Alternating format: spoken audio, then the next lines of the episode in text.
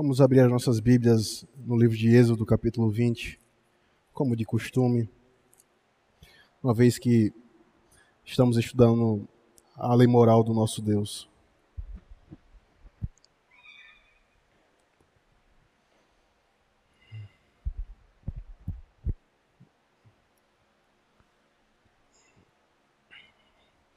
Êxodo capítulo 20, nós leremos o verso 1, o verso de número 2 e pularemos para o verso de número 14, que é o sétimo mandamento. Diz assim a palavra do teu redentor. Então falou Deus todas essas palavras: Eu sou o Senhor teu Deus, que te tirei da terra do Egito, da casa de servidão. Sétimo mandamento: Não adulterarás, até que a palavra do nosso Deus. Amém. Vamos, vamos à presença do nosso Deus em oração, rogando a sua bênção sobre esse momento de, de estudo da sua palavra. Oremos. Ó Deus bendito, nós exaltamos e louvamos o teu santo nome, ó Pai, porque o Senhor instruiu os nossos corações em teu santo culto. Nós pedimos que o Senhor continue a fazer o mesmo agora na escola dominical esse mandamento tão rico, tão profundo, tão confrontador. Nós pedimos a tua graça, por meio do teu Espírito Santo, a fim de confrontar os nossos pecados, nos exortar, mudar os nossos passos, as nossas obras, a fim de glorificarmos ao teu santo nome, ó Pai, e sermos conduzidos a Cristo Jesus. É isso que nós oramos. Amém. Queridos, o sétimo mandamento que é não adulterarás, eu acredito que seja um dos mandamentos mais difíceis de se ser tratado. Isso se dá porque o nosso coração legalista tem uma tendência de se horrorizar, de se ficar escandalizado com, este com a quebra deste mandamento, mas não com a quebra do quarto mandamento. A nossa perspectiva, pelo fato de ser distorcida pelo pecado, tem uma facilidade de se escandalizar com a quebra dos mandamentos da segunda tábua do que com a quebra do, das, da primeira tábua, que é os quatro primeiros mandamentos.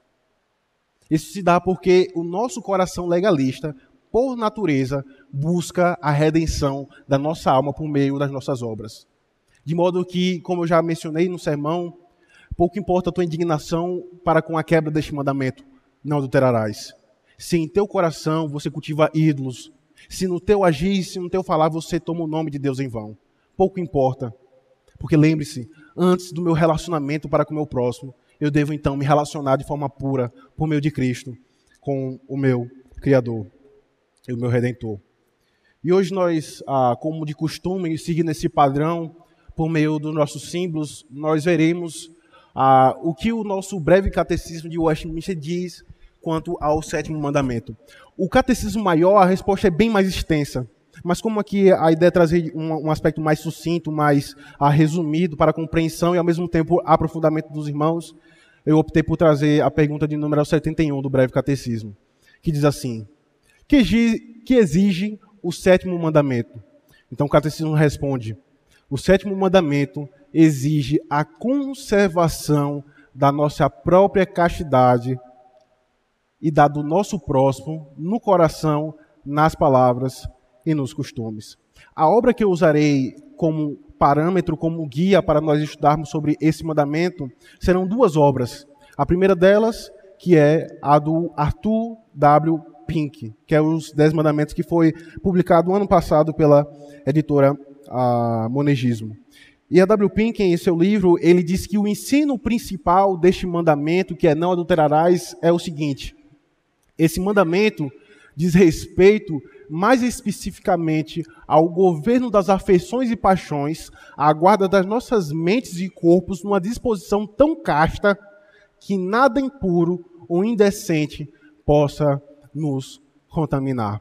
Então perceba que ele diz que o escopo a síntese, o ensino principal desse mandamento é a forma como eu lido para com as disposições e os sentimentos dos meus corações, seja numa relação para com o meu próximo, ou seja numa relação para com Deus, de modo que por meio da minha disciplina, por meio das Sagradas Escrituras, eu devo controlar as minhas, as minhas afeições, as minhas paixões e guardar não somente o meu corpo, mas também a minha alma. Isso precisa ficar muito claro, meus irmãos, porque o sétimo mandamento, ele não está posto de forma aleatória, mas ele tem um certo sentido e propósito dentro dos dez mandamentos. Ora, por que ele não é o primeiro mandamento da primeira tábua, da segunda tábua? Porque é honra teu pai e tua mãe, e logo depois é não matarás, e só por fim vem não adulterarás. Porque o que conserva a vida comunitária em uma sociedade é o que, se, é o que nós chamamos de família. Ora, eu só devo honrar os meus pais e minhas mães porque um casamento foi estabelecido. Eu só devo ter o, o, a sacralidade ou o, o, o, o cuidado e o apreço pela vida do homem, que é não matá-lo, porque a família existe. E uma vez que essa instituição ela rompe, uma vez que essa instituição ela quebra, uma vez que essa instituição ela é desmoronada, todos os demais relacionamentos eles pedem o seu peso, como também a sua responsabilidade. E é por isso então que nós precisamos entender que relação há entre este mandamento que é não adulterarás para com o mandamento que nós vimos domingo passado. Então veja, ele continua em seu argumento.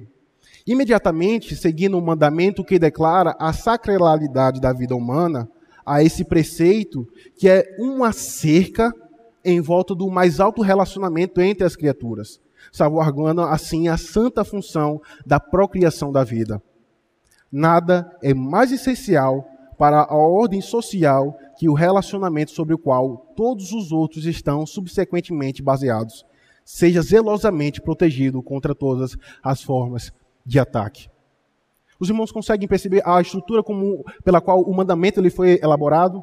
O não adulterarás ele serve, para, ele serve como uma cerca para o não matarás.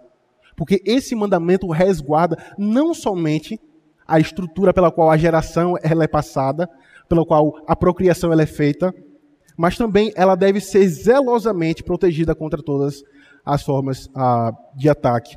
É por isso então que ah, o Supremo Tribunal Federal do nosso país, como também as ideologias de gêneros, como também as ideologias marxistas e comunistas, tentam, tentam derrubar e destruir essa perspectiva pela qual emana do, do cristianismo. A família ela não existe porque um homem passou a se interessar para, para com outra mulher, ou porque uma, uma mulher passou a se interessar pelo sexo oposto, mas porque Deus assim estabeleceu na criação do homem. O homem e a mulher, ele só se relaciona porque Deus assim ordenou em sua palavra, após criar o homem. E é por isso que isso precisa ficar muito claro, que a instituição da família não é algo que foi elaborado pelos homens, mas pelo próprio Deus. Uma vez que foi elaborada pelo próprio Deus, nós devemos fazer de tudo para que essa estrutura ela possa ser ah, protegida.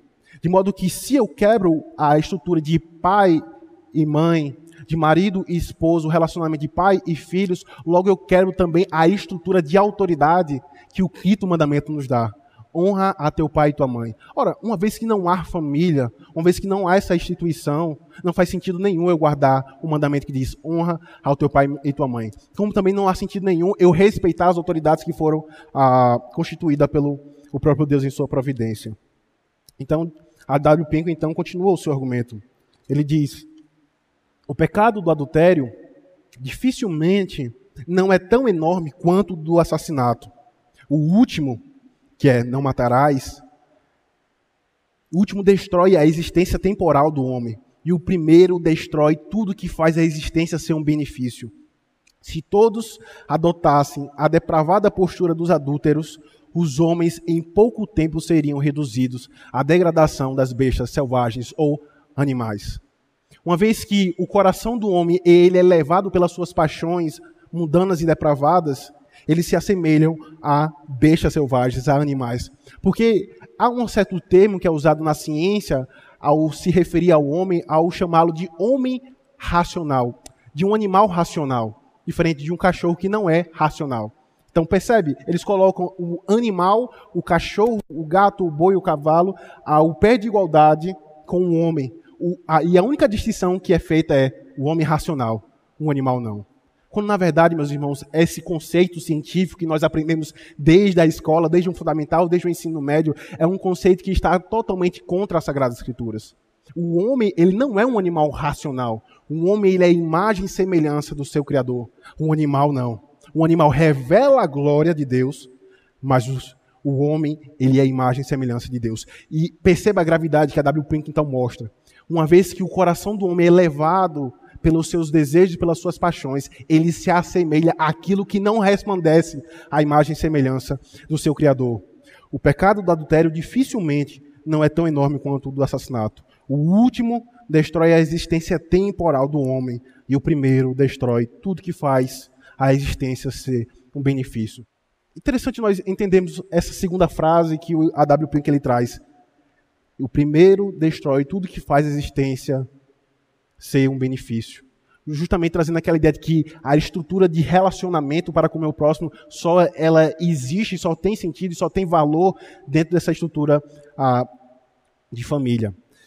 E quando nós olhamos para o todo das Sagradas Escrituras, especialmente no Novo Testamento, tanto o apóstolo Paulo como o apóstolo João, ele confronta uma doutrina que não apenas foi do tempo deles, mas também é presente nos dias de hoje, que é justamente o gnosticismo. Por quê? Porque o gnosticismo, ele faz uma distinção entre a alma e a matéria. Eles dizem que a alma é boa, mas o corpo é má, é mau. E é por isso, então, você pode praticar todo tipo de, depra de depravação, todo tipo de pecado, todo tipo de luxúria.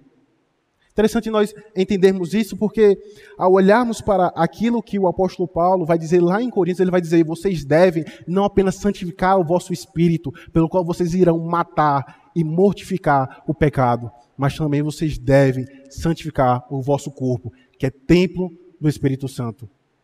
Ora, uma vez que eu perco de vista que o homem ele é um só, tanto o espírito como o corpo. Então passo a levar em consideração aquilo que a minha alma ela se inclina, como também os meus desejos, como também o meu corpo. Eu não sou como os, os gnósticos que fazem essa distinção e por isso vivem uma vida depravada, porque eles dizem: a minha alma ela é boa e ela é redimida pelo conhecimento. E o ponto é, justamente o que foi pregado nessa manhã, o que esse conhecimento ele traz impacto na sua vida. O evangelho, e essa é o conflito. O evangelho não é apenas algo teórico que redime a alma do homem, mas também redime o corpo do homem. É por isso que constantemente, tanto Cristo como o apóstolo Paulo em suas cartas vai dizer que é porque Cristo ressuscitou, é que vocês também ressuscitarão em corpo e em alma, em um corpo glorificado. É pelo fato de haver esse conflito de que o evangelho ele unifica o homem, é porque nós devemos ter zelo para com este mandamento. Porque daí você a, a, postura legalista e a postura superficial na vida cristã é nós pensarmos que nós não, é que tá tudo bem. Eu não cheguei a cometer o ato externamente. Ora, não está no corpo, não foi manifestado para fora, mas está em teu coração. Isso leva a tua alma a, a, condenação. E o segundo livro que eu disse para os irmãos que eu iria usar para tratar deste mandamento é o livro do Tim Chester, que é Com Toda Pureza, livros da pornografia e da masturbação. Veja o que ele diz em seu livro a respeito da, do consumo de pornografia e de como que o homem, uma vez que é constituído corpo e alma, ele vai dizer que isso traz efeitos gravíssimos para tanto a alma como a mente, a, a alma e a mente do homem, como também para o seu corpo. Ele vai dizer: a realidade é que com frequência não gostamos da vergonha e das consequências do pecado, mas ainda assim gostamos do pecado em si. Não gostamos da vergonha da pornografia, mas na realidade ainda queremos vê-la. Isso porque a pornografia é prazerosa. Sejamos honestos a esse respeito. Se fingirmos o contrário, nunca teremos êxito na luta. As pessoas gostam de ver pornografia, caso contrário, não veriam. A Bíblia fala dos prazeres do pecado, os quais são temporários, são perigosos, são, prazeres vazios comparados com a glória de Deus. Mas ainda assim, são prazeres. Então, Tim Chester ele mostra que uma vez que o homem ele é tanto corpo como alma, não apenas as, su as suas emoções, não apenas os seus afetos são inclinados para o pecado, da, da luxúria para com o pecado, da pornografia e assim por diante, mas também o seu corpo ele é inclinado a fazer isso. E algo que deixa muito claro agora partindo para aquilo que a Sagrada Escritura nos diz, o apóstolo Paulo lá na primeira carta de Coríntios capítulo 6, no verso 13, 15 e 20, nos exorta: Mas o corpo não é para a prostituição, senão para o Senhor, e o Senhor para o corpo. Não sabeis vós que os vossos corpos são membros de Cristo? Tomarei, pois, os membros de Cristo e far-los-ei membros de uma meretriz? Não, por certo. Glorificai, pois, a Deus no vosso corpo e no vosso espírito. Chester, em outra passagem, ele vai dizer que uma vez que o homem ele é templo do Espírito Santo e foi constituído por causa da morte de Cristo e por sua união, ao nós nos deleitarmos no pecado da luxúria e ao quebrarmos esse mandamento, é como se nós estivéssemos cometendo atos sexuais profanos no, na, na, na tábua da propiciação.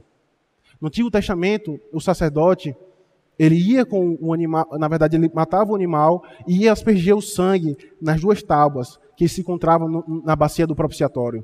E lá o, o perdão do pecado do povo do Senhor era realizado. E uma vez que nós somos templo do Espírito Santo, onde esse sacrifício era feito, uma vez que nós cometemos esse pecado, o apóstolo Paulo vai dizer: porventura, os vossos membros se, se uniriam a uma meretriz, alguém que não está unido a Cristo. Ele fala: glorificai, pois, a Deus no vosso corpo e no vosso espírito. Isso precisa ficar muito claro, meus irmãos, porque, como eu afirmei no início da aula, nós nos aproximamos desse mandamento ou de forma legalista, quando é para tratar para com o próximo, porque ninguém é disciplinado na igreja por quebrar o dia do Senhor. Porque ninguém é disciplinado na igreja por tomar o nome de Deus em vão. Mas muitas vezes a disciplina, e está certa a disciplina, pela quebra do sétimo mandamento. E uma vez que, ao nos aproximarmos desse mandamento, nós nos aproximamos de, de forma legalista para julgar os nossos próximos, ao mesmo tempo, quando, era para, quando é para conosco, nós minimizamos, nós tiramos o peso ah, desse mandamento. E é então que Cristo, de forma certeira em o seu sermão do monte, ele então confronta não somente os seus discípulos que estavam com ele, mas também toda a multidão. Ouviste que foi dito: não adulterarás. Eu, porém, vos digo: qualquer que olhar para uma mulher com intenção impura no coração, já adulterou com ela. Se o teu olho direito te faz tropeçar, arranca-o e lança-o de ti pois te convém que se perca um dos teus membros e não seja todo o teu corpo lançado no inferno. E se tua mão direita te faz tropeçar, corta-o e lança-te de ti, pois te convém que se perca um dos teus membros e não vá todo o teu corpo para o inferno. Mais uma vez, o próprio Cristo não somente dentro da história da igreja, mas o próprio Cristo confrontando e derrubando por terra a ideia de que o homem ele é separado. A seu, o seu, a seu espírito é bom, mas o seu corpo é má. E daí nós usamos isso até para a carne é fraca, né? É, pastor, a carne é fraca, eu realmente eu pequei. Mas o próprio Cristo mostra que o corpo importa, porque Cristo ele habita nele. E uma vez que essa manifestação da quebra do pecado não, é, não se dá apenas pela minha mente, mas se dá também pelo meu coração, ele então continua o argumento. Se o teu olho direito te faz tropeçar, arranca-o e lança de ti. E o ponto é que, por diversas vezes, esse versículo ele foi mal interpretado na história da igreja. Não são poucos os relatos em que homens e mulheres da história da igreja cortaram suas mãos, amputaram suas pernas, até mesmo se enterraram e ficaram apenas com a cabeça do lado de fora. Porque eles entendiam que ao fazer isso, o seu coração seria resguardado quanto à quebra desse mandamento. No entanto, o que Cristo está nos mostrando é que não apenas você não deve lidar com a quebra desse mandamento de forma superficial, mas o que precisa ser tratado é o teu coração.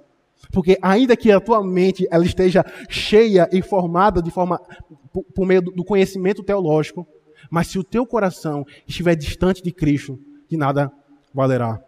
De nada valerá. É por isso que eu até compartilhei com, com os irmãos na reunião de oração quanto à importância de todo o conhecimento teológico, porque nós somos crentes. E dominicalmente nós aprendemos a respeito da doutrina do nosso Senhor Salvador Jesus Cristo. Mas a importância dessa doutrina, ela descer para os nossos corações, e isso não apenas nos consolar, mas também nos impulsionar a agir, a nos santificar. Porque o ponto, meus irmãos, é: nós não somos tão santos como nós gostaríamos que fôssemos. E nós não somos tão piedosos como nós aparentamos ser. Por isso que todo conhecimento que, se é, que é adquirido a parte de Cristo serve para a nossa própria condenação. Porque esse conhecimento da lei do Senhor servirá para condenar o meu próximo e na condenação do meu próximo eu buscar a minha justificação. Enquanto eu, a semelhança do fariseu, digo: Senhor, eu te dou graças, porque eu não sou como esses adúlteros, esses ladrões. Eu jejuo, eu dou dízimo, mas eis o publicano: Senhor, tem misericórdia de mim. Isso foi o suficiente para ele ser justificado e voltar para a sua casa. Porque o ponto, meus irmãos, é a lei, ela não vem para mostrar que o mundo está errado. Não vem para mostrar que o mundo está se dando em casamento e se divorciando, se dando em casamento e se divorciando. A lei ela não vem para isso.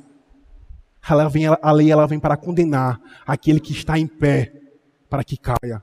E a semelhança do mundo, ele também reconheça a necessidade de Cristo Jesus. E é justamente isso que tanto Cristo como também os apóstolos confrontaram e ensinaram e instruíram o coração da igreja no Novo Testamento. O homem, ele é espírito, porque Cristo ele redimiu, mas ele também ele é corpo, e esse corpo ele deve ser ah, santificado. A W. Pink, então, ele continua esse seu argumento quanto a esse mandamento. Que nenhum homem se gabe com a ideia de que não pode ser acusado de falta de castidade, pois tem sido abstido do ato propriamente dito, enquanto o seu coração é uma fossa de imaginações e desejos profanos. Porque a lei de Deus é espiritual. Ela não somente proíbe os grosseiros atos externos da depravação, mas também proíbe e condena a falta de castidade do coração, todas as imaginações e pensamentos ilegais. Como existe o assassinato de coração, assim também existe o adultério de coração. E aqueles que cometem impureza especulativa e prostituem os seus pensamentos e imaginações, a impura aceitação da cobiça, são culpados de transgredir este mandamento. Por isso que eu até grifei as partes chaves desse, desse texto que nenhum homem se gabe, pois tenham, tenham sido abstido do ato propriamente dito, enquanto o seu coração é uma fossa de imaginações e desejos profanos. Estou livre desse mandamento porque não sou casado e não preciso me preocupar com relação ao adultério, porque só adultera quem está casado, mas também enquanto o meu coração é uma fossa de imaginações e desejos profanos. Esse mandamento proíbe todos os graus ou aproximações ao pecado que proíbe, como olhar para cobiçar. Sua força é: tudo, de modo algum, injuriará a castidade do seu próximo, ou tentarás a impureza. Isso requer que nos abstenhamos de vestimenta sem modéstia, palavreado indelicado, intemperância na comida e na bebida que excitam as paixões e tudo que tenha qualquer tendência a induzir contra a castidade em nós mesmos ou nos outros. Como tem sido constantemente tocado na tecla, que todo mandamento negativo possui aspectos positivos. Se o mandamento diz não adulterarás, purifique-se, seja casto, por outro lado, se o mandamento diz não adulterarás, por outro lado, o mandamento diz permaneça-se casado, não adultere, case-se, purifique-se. E o ponto é, esse mandamento ele não diz respeito somente a mim, mas também diz respeito ao meu relacionamento para com o meu próximo. Porque, infelizmente, meus irmãos, a filosofia e as frases mundanas do mundo têm entrado na igreja de modo a destruir a igreja de dentro para fora. As mulheres ímpias, elas se vestem sem modéstia, com shorts curtos, com decotes à mostra e dizem: Eu não sou culpada. O pecado é do homem que olha e cobiça. E daí nós pegamos essas frases e trazemos para dentro da igreja e dizemos: não tem problema nenhum eu vir para a igreja com a calça apertada, com o decote aparecendo. Afinal, eu estou na casa de Deus. Quando na verdade este mandamento ele não diz respeito somente à minha responsabilidade de me santificar, mas também de santificar ao meu próximo, seja na forma de falar, seja também na forma de investir. Isso é extremamente importante e ao mesmo tempo fere aos nossos corações, porque nós não queremos ouvir isso. Nós não queremos ser privados da forma como nós vestimos. Porque o padrão de vestimento, o padrão de beleza, por vezes tem se tornado um mundo e não o que Cristo revela em Sua palavra. Por vezes tem se, tem se tornado as mulheres do, do, do, Instagram que vocês seguem e não aquilo que Cristo ele revela em sua palavra. Porque quando você vai olhar para aquilo que o apóstolo Paulo instrui, ele fala: as mulheres mais velhas instruam as mulheres mais novas a não serem mulheres vaidosas que se ataviam com vestimentos e com pérolas, mas que possam ser boas donas de casa e possam também amar aos seus maridos. A WP então finaliza dizendo: que os jovens, especialmente, fixem em suas mentes que toda a conduta impura antes do casamento, da parte do homem ou da mulher, é um erro cometido contra o casamento futuro. Mesmo que esse mandamento seja expresso na forma de uma proibição negativa, ele ainda impõe positivamente todos os deveres opostos, tais como a pureza do corpo, o preenchimento da mente com assuntos sagrados, a colocação das nossas afeições nas coisas do alto e o uso do nosso tempo em ocupações proveitosas. Tim ainda em seu livro, ele continua. Foi de um dia para o outro que o rei Davi decidiu cometer assassinato? Não. Ele estava no terraço de sua casa e deixou seus olhos vagarem. Então o seu coração vagou. Não apenas os seus olhos, mas o seu coração vagou. E como resultado disso, ele cometeu adultério com Betseba. E a essa altura, ele ainda não pensava em assassinato, mas o pecado estava tirando sua sensibilidade. Essa é exatamente a linguagem que Francisco usou para descrever seu consumo de pornografia para mim. O consumo, de, o consumo me deixou insensível ao pecado e à desobediência. O hábito de pecar pela lascívia não termina com a lascívia. Deixado sem freio, resulta em se afastar de Jesus Cristo. Perceba a importância e que, por vezes, esse é um tema que não é tratado na igreja do Senhor. E por isso nós somos como repletos religiosos. E fingimos que está tudo bem, quando na verdade, no nosso quarto, no nosso dia a dia, no nosso trabalho, nós transgredimos a lei do Senhor. E vimos aqui, cantamos, salmodiamos ao Senhor.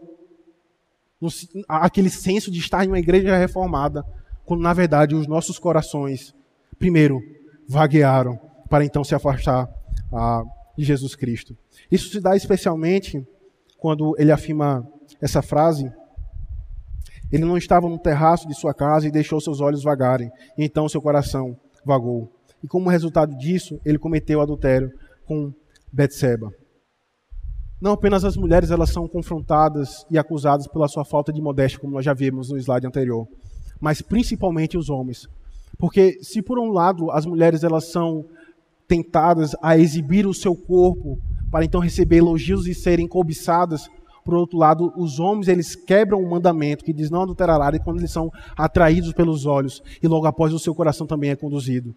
Isso se dá de forma muito simples, porque o próprio W. Pink ele diz: talvez você resguarde este mandamento ao dizer que você não tem cometido pecados grosseiros, pecados externos. Mas daí no trabalho você diz: nossa, como que aquela minha colega de trabalho ela é legal, atraente, inteligente. Você começa a elogiar características externas, características aleatórias. Ela é inteligente, pontativa. Mas aí você começa a cobiçar o corpo dela. Nossa, como o corpo dela é melhor do que o da minha esposa. daí você chama ela para almoçar. daí você acha que está tudo bem, porque você não, consumiu, você não consumou o ato do adultério. Mas tanto Tim Chester, tanto a W. Pink, como o próprio Cristo vai dizer: se em teu coração você já desejou aquela mulher, você já quebrou este mandamento. Como eu volto a dizer, meus irmãos, nós temos uma tendência ou de tratar esse mandamento de forma legalista, ou de nós tirarmos o peso para nós não sermos confrontados e condenados por esse mandamento. nós dizemos: está tudo bem, eu saí para almoçar com a minha, minha colega, mesmo meu coração cobiçando, mesmo meu coração desejando, mesmo meu coração internamente elogiando o seu corpo, mais do que a esposa que o Senhor ah, me deu. Ticheche ainda continua. Uma das razões para cada vez menos homens frequentarem, e também as mulheres, a igreja, é o sentimento de vergonha e hipocrisia que tantos experimentam pelo acesso à pornografia. Pois é doloroso demais adorar na igreja e fingir que tudo vai bem. Não é só a cultura que está se tornando pornificada, ele usa essa expressão, a igreja também. Uma pesquisa recente apontou que 50% dos homens cristãos e 20% das mulheres cristãs são viciados em pornografia. Que pesado, meus irmãos. Que pesados. E aqui eu volto novamente a dizer: o homem ele é atraído por aquilo que ele vê. É por isso que naturalmente os dados são maiores ao pesar para o homem. Mas as mulheres também, ao em, em alimentar os seus, as suas imaginações, as suas, as suas cenas, elas também caem nesse pecado. Porque se por um lado os homens são confrontados por acessarem sites pornográficos e consumirem pornografia, as mulheres, por outro lado, são condenadas por ao dizer, não estou acessando pornografia. Mas a série que você assiste, aparentemente de romance, por vezes aparecem cenas de sexo de forma implícita, ou quando não, no Big Brother. E daí você pode pensar, não, crente não assiste Big Brother. Crente não assiste Big Brother. Eis ali, mulheres, aquilo que você, aquilo que você condena nos homens como site pornográfico, mas eis ali, há um lugar onde você vai alimentar o teu coração por meio da luxúria, por meio da lascívia. Em séries, em novelas, no Big Brother, nos filmes que você assiste, assim como também os homens. E se por outro lado os homens são condenados por consumirem pornografia, por aquilo que os seus olhos são atraídos, algumas mulheres são completos a sites pornográficos pelo causa do seu, da sua vestimenta. Mas ele então consola os nossos corações ao dizer: Você deve estar impressionado com a terrível ira de Deus, que odiava tanto o pecado que não poupou o seu único filho. Leve isso a sério e não duvide que foi você que matou a Cristo. Seus pecados certamente o mataram. E quando você vê os pregos em suas mãos, tenha certeza que é você que os está cravando. E quando os espinhos perfurarem a sua testa, saiba que são seus pensamentos maus. No entanto, ao mesmo tempo, vemos na cruz o incrível amor de Deus pelos pecadores. A visão que expõe o nosso pecado é exatamente a mesma que revela a graça de Deus. O momento de desespero é o momento de esperança. Jesus clamou da cruz: está consumado. Está consumado. Não há mais nada a fazer, nada a pagar. A culpa de seu hábito pornográfico é cancelada se a sua fé está em Cristo, em sua cruz. Nosso pecado é grande, mas a graça de Deus é sempre maior. Sobreveio a lei para que avuntuasse a ofensa. Mas onde abundou o pecado, superabundou a graça, a fim de como o pecado reinou pela morte, assim também reinasse a graça pela justiça para a vida eterna, mediante Jesus Cristo, nosso Senhor. Quando nós menos nos damos conta, meus irmãos, ainda que nós sejamos membros de uma igreja reformada, ainda que nós cantemos os salmos, ouçamos boas pregações, não somente no domingo, mas no decorrer da semana, facilmente o nosso coração pode ser apartados do Evangelho de Cristo Jesus. Perceba que eu fiz questão de ler o prefácio dos Dez Mandamentos. E a gente já estudou o prefácio dos Dez Mandamentos e o que, é que ele significa. Para depois então ler o mandamento que diz: Não adulterarás. Porque é muito fácil nós dizermos: Senhor, eu cometi determinado pecado, mas agora então eu preciso me santificar. Eu preciso então passar três domingos sem ir para a igreja porque eu não tenho coragem de me aproximar do Senhor. Daí você se apoia e você pensa que você será santificado e justificado por meio das suas próprias mãos. E daí quando nós nos encontramos em um calabouço de pecados, nós dizemos: Eu irei me libertar. Não faça isso. Você não conseguirá. Você só será mais uma estatística, mais uma estatística de livros como esse, de homens e mulheres que são escravizados pelos seus desejos. Mas aí quando você olha para a cruz do Calvário, você encontra o verdadeiro consolo para a tua alma. De modo que não é a tua devoção, não é o teu zelo, não é a tua disciplina, mas é tão somente Cristo que irá redimir a tua alma. Não será as tuas boas obras, não será o teu zelo que salvará o teu casamento, não será o teu zelo que salvará a vida dos teus filhos, mas será tão somente Cristo, aquele que ficou no, lugar, no teu lugar. Vocês conseguem perceber ao ler os evangelhos? Pela providência de Deus, um homem que era profano, perverso, ladrão e assassino, Barrabás, foi solto para que Cristo, o Filho de Deus fosse crucificado. Daí facilmente nós dizemos: está tudo bem. Mas é, nós somos Barrabás. Homens imerecedores da graça de Deus. Mas foi Cristo que morreu em nosso lugar. E daí facilmente nós nos apoiamos em nosso próprio mérito, mas também ao ouvir os enganos de Satanás, nós dizemos: Senhor, eu não, eu não mereço a tua graça, eu não mereço a tua salvação. Mas o Senhor, por meio do, do, do seu evangelho, ele diz: Eu estou com você, eu sou Deus Emanuel, eu habitei no meio de vós, e agora vocês podem obter salvação e redenção. Quando é que foi, meus irmãos, que nós passamos a, a pensar que nós seremos libertos dos nossos vícios, dos nossos pecados, das nossas idolatrias por meio das nossas, por meio das nossas obras? Porque a nossa maior dificuldade não é novamente a tua devoção, a tua disciplina, o teu foco. A tua maior dificuldade é crer no Evangelho de Cristo Jesus. Que há um Deus glorioso, que há um Deus amoroso, que há um Deus cujo amor é expansivo e inclui a sua igreja como um filho acolhe o seu, o, o seu, como um pai acolhe o seu filho nos braços. Como diz o puritano Joseph Alain, Cristo é meu e eu sou dele. Uma vez que você entender isso, você poderá entender que somente Cristo, Ele é aquele que estará ao teu lado, diante das lutas contra os pecados, diante a luz das tuas tentações, diante dos teus vícios. Somente Cristo irá nos conduzir à verdadeira a santificação. Por fim, meus irmãos, o pastor W. Pink ele nos dá cinco conselhos para então buscarmos santificar os nossos corações ao ter este mandamento como uma bengala que nos conduz a Cristo. Ele diz: cultive um senso habitual da presença divina. E aqui eu coloquei em parênteses uma expressão latim que é corandel, que é justamente aquilo que os puritanos entendiam, o viver constantemente diante de Deus. Porque facilmente nós ou tratamos de forma legalista para com os outros, ou nós tiramos o peso do, desse mandamento para nós não sermos condenados, ou nós então dizemos tão somente: não vou fazer isso, mas vou fazer aquilo. Vou orar três vezes ao dia, vou ler três capítulos da Bíblia, e daí você coloca começar, você começa a colocar regrinhas para santificar o teu coração, quando na verdade Cristo está fora dessas regrinhas mas o que irá cultivar um coração, que irá mortificar esses pecados da luxúria, da cobiça. É tão somente nós temos um senso de que nós estamos vivendo constantemente diante da presença de Deus. E eu, eu recomendo a leitura desse livro para os irmãos de Tim Chester, porque a primeira coisa ele já começa dizendo: o pecado da pornografia é sim algo atraente, é prazeroso, mas enquanto você não odiar, você jamais será conduzido a Cristo.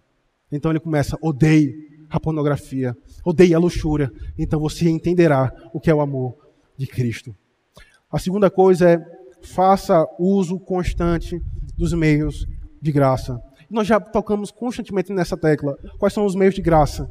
É a oração, a leitura da palavra do nosso Deus, a pregação e a comunhão dos santos. E a comunhão dos santos. Por isso, meus irmãos, que eu sou chato ao dizer, meus irmãos, venha para a igreja. Porque os irmãos não sabem, mas tem gente que gasta 120 quilômetros para estar na igreja presbiteriana de Vila Guarani todos os domingos. Mas você que mora a 20 minutos da igreja, você que mora a 30 minutos da igreja, você não se dispõe a estar com a igreja do Senhor, com o povo do Senhor cultuando. Não se aparte da comunhão dos santos. É aqui onde o teu coração será santificado, como também encorajado. Você terá alguém para depositar suas, a, a, os teus fardos, como também você terá pessoas para suportá-lo. Não se aparte da comunhão dos santos. Busque estar juntamente com a igreja do Senhor. Não apenas clique no link, mas participe da oração de oração. Não apenas procure os presbíteros, mas participe da oração de, da reunião de oração. Isso traz grande benefício para a tua alma porque você se contenta com uma simples superficial, por assim dizer, reunião dominical. Quando você não sabe o que o teu irmão está passando, quando você não sabe quais são os seus sofrimentos, quando você não sabe quais são as suas angústias, porque você prefere assistir futebol, jogar videogame, assistir série ou fazer qualquer outra coisa do que estar na presença de Deus em oração juntamente com a igreja. como o pastor Ageu ele tocou constantemente ah, nesse ponto no sermão, leia as Sagradas Escrituras e busque praticá-la. Pratique a sobriedade e a temperança. E aqui, Arthur W. Pink, ele traz a forma como nós devemos ser sóbrios no nosso caminhar. Ele toca um ponto com relação a, a, ao pecado da gula. Porque se o meu coração é levado ao pecado da gula, certamente o meu coração também será levado a cobiçar aquilo que é meu. Porque o pecado, o pecado da gula não é comer por si só. Comer não é pecado, mas é porque você não está satisfeito e você come cada vez mais. Da mesma forma, você não está satisfeito com a esposa que o Senhor te deu. Você não está satisfeito com o teu corpo. Você não está satisfeito com aquilo que pela providência do Senhor Ele tem te dado. Daí você passa a cobiçar outras coisas. O que é que a gula tem a ver com o pecado? Não terarás. Tem tudo a ver. Quando nós perdemos a sobriedade e a temperança. Busque amigos piedosos com quem você pode contar. Como compartilhar, como prestar contas, como caminhar juntos, como estudar temas como esse.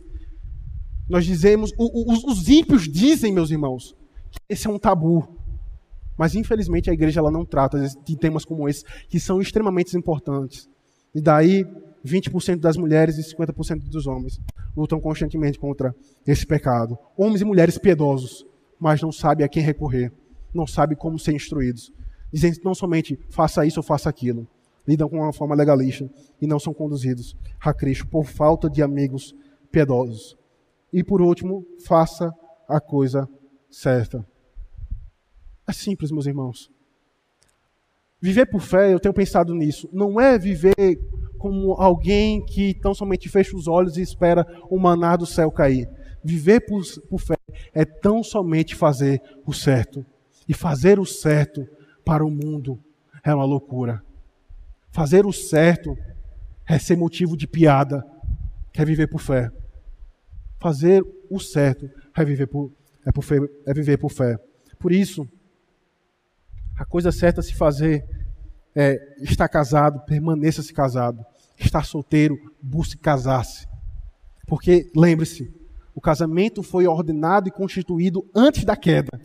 E seguindo o princípio do puritano Luiz Bailey, como nós já vimos, se o quarto mandamento foi ordenado antes da queda, quanto mais agora depois da queda.